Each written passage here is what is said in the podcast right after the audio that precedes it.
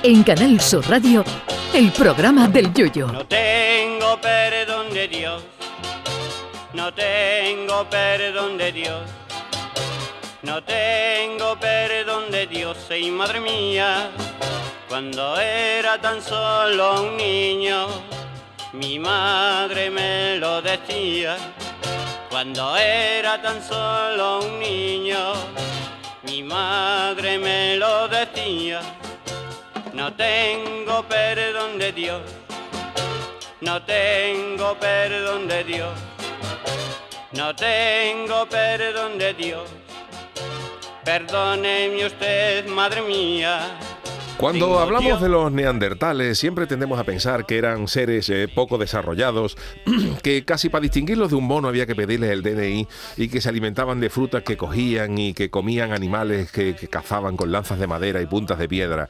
Yo también era de la opinión de que estos homínidos eran poco desarrollados, pero esta mañana he leído una noticia que me ha cambiado por completo la percepción de los neandertales.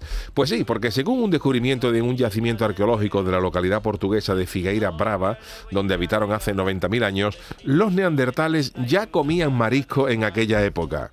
Esto sí que es el eslabón perdido y no el que hemos estado buscando. Según se ha descubierto, los neandertales consumían hace 90.000 años grandes cantidades de marisco, concretamente de bueyes de mar. Pero ojo, que no solamente se limitaban a comérselos, sino que además los cocinaban al fuego antes de comérselos. Por lo cual podríamos estar hablando de una nueva especie de homínido aficionado al marisco, el Homus romericus o el Homus acidouricus, porque hartándose de bueyes de mar, estas criaturas tenían que tener el ácido úrico por las nubes.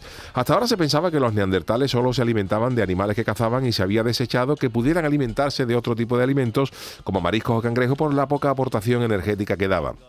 Pero claro, por muy poco aporte energético que tenga, no podemos comparar el sabor de un buey de mar o un centollo con el de una ardilla despellejada. Yo estoy convencido de que en el momento en que un neandertal probó el buey de mar asado, pasó del unga, unga, unga, ardió como está esto, chiquillo.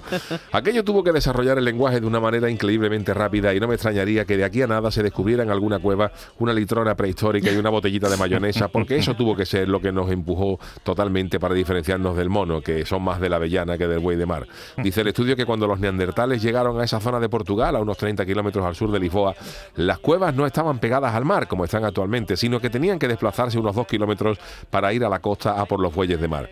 Esto yo me lo creo y es perfectamente normal y con base científica, porque si en Cádiz la gente es capaz de hacer dos horas de cola para coger un plato con tres erizos gratis en la eriza, si en Cádiz se corriera la voz de que han abierto un cocedero gratis de marisco, yo conozco a alguno que es capaz de ir andando a Pontevedra toda la mañana por langostinos gratis.